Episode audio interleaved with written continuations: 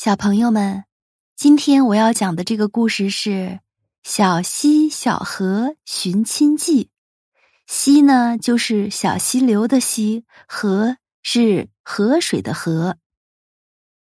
小溪弟弟住在一个美丽的小山村前，他一直盼望着找到他那位众所皆知的母亲。小溪决定自己去寻找他的母亲。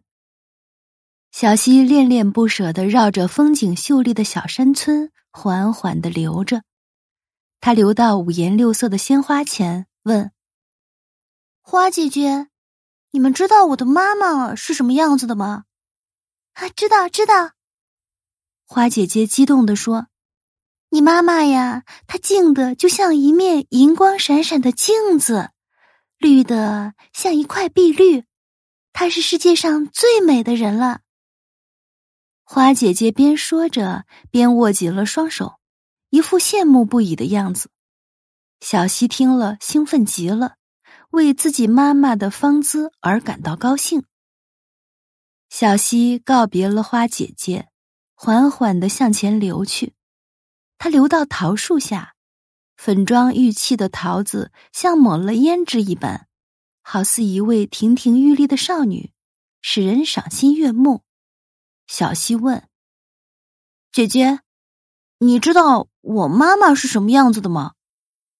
桃姐姐不紧不慢的说：“当然知道了。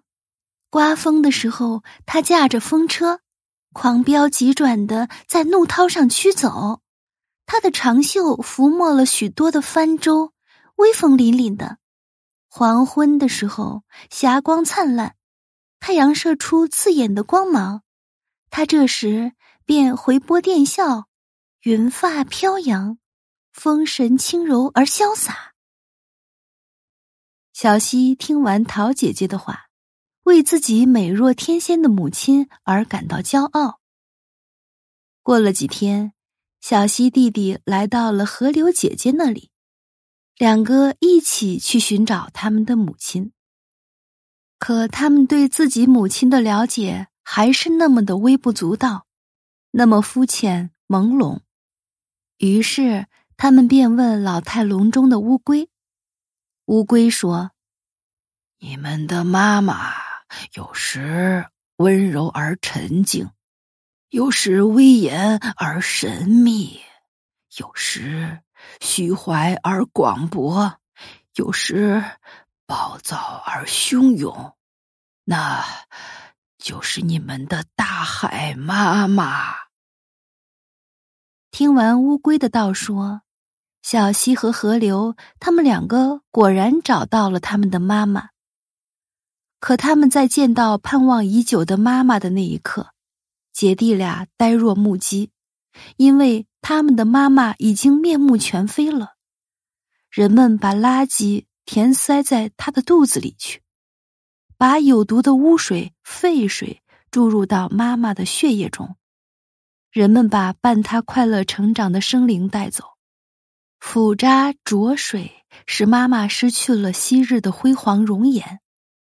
这个时候，大海妈妈正伤心的哭着。小溪和小河流也情不自禁的自问道：“这是我们的妈妈吗？”快住手吧，人类！你听到海的哭泣声了吗？再这样下去，世界将寸草不生，连鱼都没有了，人类就无法生存。那时再来保护环境，已经为时晚了。到时候，人类只有自取灭亡了。小朋友们，听了这个故事。你是不是也应该去做一个环保小卫士呢？